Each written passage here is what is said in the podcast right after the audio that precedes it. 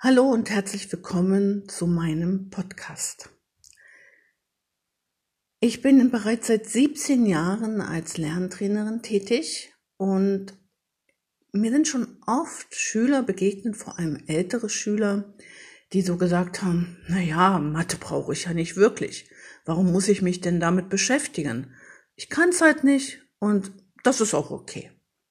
Oder ja, es wird einfach heruntergespielt. Natürlich wissen wir, warum die Kinder das machen, die Schüler. Sie sind frustriert, sie haben sich aufgegeben, sie denken, na ja, ich kann es nicht und ich werde es auch nie lernen. Da spielt so viel Enttäuschung und Frust mit hinein. Und dann sage ich immer diesen Schülern, nein, du wirst es lernen, du kommst hierher, damit ich es dir zeige, und auch du wirst es lernen. Und damit du verstehst, wie wichtig es ist, Mathe zu lernen, möchte ich dir eine Geschichte erzählen. Ähnlich könnte man das ja auch auf die Rechtschreibung äh, beziehen, auf das Lesen. Aber diese Geschichte, die ich jetzt erzähle, hat sich so wirklich zugetragen. 2003 habe ich mich mit meiner Praxis für Lerntraining selbstständig gemacht. Und ich war so stolz darauf und ich habe natürlich an der Tür des Büros unten ähm, am Bürohauseingang einen großen, ein großes Plakat hingehängt. Da stand meine Telefonnummer natürlich drauf. Und am 31. Dezember 2003 um 20 Uhr habe ich gedacht, okay, Jetzt gehst du los zum Feiern. Nein, dazu bin ich nicht gekommen. Jedenfalls die nächsten zwei Stunden nicht. Denn ich bekam einen Anruf. Jemand klingelte, ich ging ans Telefon, nichts Schlimmes denkend. Da war ein junger Mann dran. Er fragte mich, ja, Sie haben ja jetzt diese Praxis für Lerntraining da eröffnet. Arbeiten Sie denn auch mit Erwachsenen? Ich habe eine Rechenschwäche. Ich habe gesagt, klar, arbeite ich auch mit Erwachsenen, kein Problem. Aber die ersten Monate meiner Tätigkeit hatte ich schon die Erfahrung gemacht, dass tatsächlich, ja damals noch, es ist ja immerhin schon 17 Jahre her, viele gedacht haben, dass ich das kostenlos mache. Es ging ja mal das Gerücht herum, dass es eine Krankenkasse bezahlt. Oder ja, in manchen Fällen bezahlt es da, äh, ja das Jugendamt, aber nicht bei Erwachsenen. Also habe ich ihm gesagt, ja, ich arbeite mit Erwachsenen, aber das wird Geld kosten. Da fragt er mich, ja, wie viel kostet denn das? 30 Euro pro Stunde. Ich weiß gar nicht, ob es Euro waren oder noch ähm, DM. Das ist jetzt auch egal, jedenfalls 30. 30 Euro pro Stunde. Damals habe ich noch 30 genommen, weil, wie gesagt, das ist 17 Jahre her. Und ich war ganz am Anfang und habe dann halt wirklich diese 30 Euro genommen. Da fing er an zu weinen und sagte, dann nehme ich mir jetzt das Leben. Wow, ich war ja so schockiert. Ich wusste erst mal einen ganzen Moment gar, lang gar nicht, was ich jetzt antworten sollte und dachte, um Gottes Willen. Ich sagte, ich fragte, warum wollen Sie sich denn jetzt das Leben nehmen und warum erzählen Sie mir das jetzt hier? Ja, ähm, ich habe eine Rechenschwäche und niemand will mir helfen und er fing an ganz bitterlich zu weinen und sagte, ich nehme mir jetzt das Leben. Zum Glück hatte ich vorher, weil ich mich ja selbstständig gemacht hatte, ich habe mich übrigens über die Ich AG selbstständig gemacht, musste ich einige Lehrgänge belegen. Unter anderem war da dabei, ähm, wie man mit Menschen ja sprechen soll, die sich das Leben nehmen wollen. Ich war jetzt so glücklich, dass ich an diesem ähm, Vortrag teilgenommen hatte, denn jetzt wusste ich, nein, du musst jetzt reden mit ihm, weil der, die andere Tatsache war ja, ich wusste ja gar nicht, wo er wohnt. Ich wusste nicht mal den Namen. Die Telefonnummer konnte ich damals auch nicht sehen. Ja, also wenn ich den Hörer auf hinlegen würde, das Gespräch beenden würde, wüsste ich nicht, wie ich ihn retten soll. Ich könnte die Polizei nicht informieren, ich hätte nicht mal den Krankenwagen hinschicken können, nichts. Also fragte ich ihn, was ist denn passiert? Was ist Ihnen passiert, dass Sie sich jetzt das Leben nehmen wollen? Und da hat er mir seine Lebensgeschichte erzählt.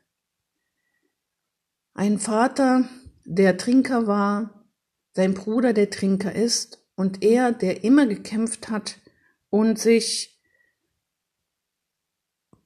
ja, und sich immer durchgekämpft hat und immer gesagt hat, ich werde kein Trinker. Aber er hatte von Kindheit an eine Rechenschwäche. Irgendwann galt es ja, sein eigenes Leben zu bestreiten. Er geht arbeiten und ja, mit den Zahlen, wie gesagt, stand er immer auf Kriegsfuß. Und da hatte er einen Freund. Und dieser Freund, der hat gesagt, du kannst mir vertrauen, ich äh, beobachte deine Finanzen, wir kriegen das hin. Und irgendwann stand der Gerichtsvollzieher vor seiner Tür, vor der Tür dieses Mannes, der mich jetzt anrief und sagte, ja, Ihnen gehört hier nichts mehr, klebte äh, überall seine, ich weiß gar nicht, wie das jetzt gerade heißt, seine, ähm, seine Sachen dahin und ähm, meinte, ja, ähm, auch ihr Gehalt wird jetzt, ähm, das wird jetzt gleich gefändet. Ne? So, gefändet. Er hatte dann nachgefragt, wie viel Schulden er eigentlich habe und da kam eine unheimlich hohe Summe heraus. Wenn ich mich richtig erinnere, waren es 60.000. Für diesen jungen Mann ist die Welt zusammengebrochen. Er, er hat überhaupt nicht verstanden, wie diese Schulden zustande kamen. Er wusste jetzt, dass er nichts mehr hatte, dass er einen Riesenberg von Schulden hatte. Er, er war total verzweifelt. Er war so enttäuscht von diesem Freund. Er wusste einfach nicht mehr, wie es weitergeht. Ja, und da kommt wieder dieser glückliche Umstand hinzu, dass ich infolge dieser Ich AG noch einen anderen Vortrag gehört hatte. Damals war das mit dieser privaten Insolvenz tatsächlich noch neu. Das wusste kaum noch schon niemand. Also das war wirklich, ich weiß gar nicht, wann das mit dieser privaten Insolvenz herausgekommen ist, also an, also dass man das machen kann. Aber damals wusste es kaum jemand, dass es so etwas gibt. Oder dass es eine Schuldnerberatung gibt. Wusste damals auch nicht jeder. Ich weiß gar nicht, ob es heute jeder weiß, aber Schuldnerberatung ist natürlich für solche Fälle ein Glücksfall. Also habe ich ihm das gesagt. Ich habe gesagt, Ihre Lage ist nicht aussichtslos. Sie können und müssten zur Schuldnerberatung geben, gehen und die Privatinsolvenz anmelden, beantragen. Wie, das gibt es? Ja, das gibt es. Ich habe ihm also erklärt, wie das funktioniert und dass man nie die Hoffnung verlieren darf und dass man jetzt das Schicksal in die eigenen Hände nehmen muss. Das habe ich ihm nach zwei Stunden Telefongespräch erklärt. Und dann wusste ich auch, okay, Du musst diesem jungen Mann jetzt auch ein Stück Verantwortung geben. Deswegen habe ich ihm gesagt, wissen Sie was? Ich kann gar nicht feiern gehen. Ich möchte aber feiern gehen. Aber das geht nur, wenn Sie mir jetzt sagen, dass Sie jetzt auch feiern gehen und mich morgen noch einmal anrufen. Bitte geben Sie mir die Möglichkeit, feiern zu gehen.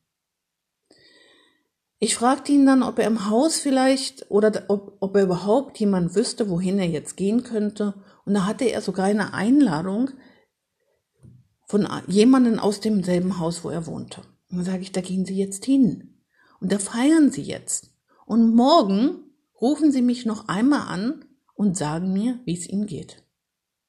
Und was soll ich Ihnen sagen? Dieser junge Mann hat mich am nächsten Tag angerufen aber auch noch mal einige Wochen später. Er wollte sich bei mir bedanken.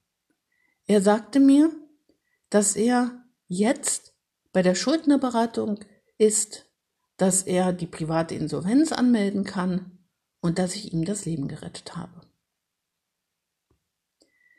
Diese Episode habe ich nie vergessen und ich werde sie auch nie vergessen, weil es war für mich so einschneidend auch, aber ich war auch so glücklich, dass ich das geschafft hatte.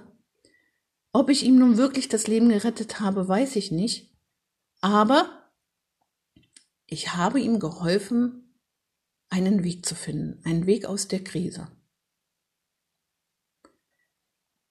Diese Geschichte sollte allen zu denken geben, die sich hinstellen und sagen, ach, das braucht man doch nicht. Mathe brauche ich nicht.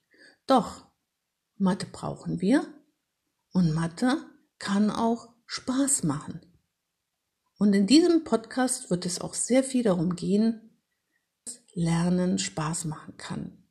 Oder ich werde Tipps geben, nicht nur Mathe, auch Deutsch und überhaupt alles, was das Lernen betrifft. Ich hoffe, diese Geschichte hat Ihnen, ja, vielleicht nicht gefallen, aber ein, bei Ihnen einen Eindruck hinterlassen. Und ich würde mich sehr freuen, wenn Sie wieder mal hereinhören würden.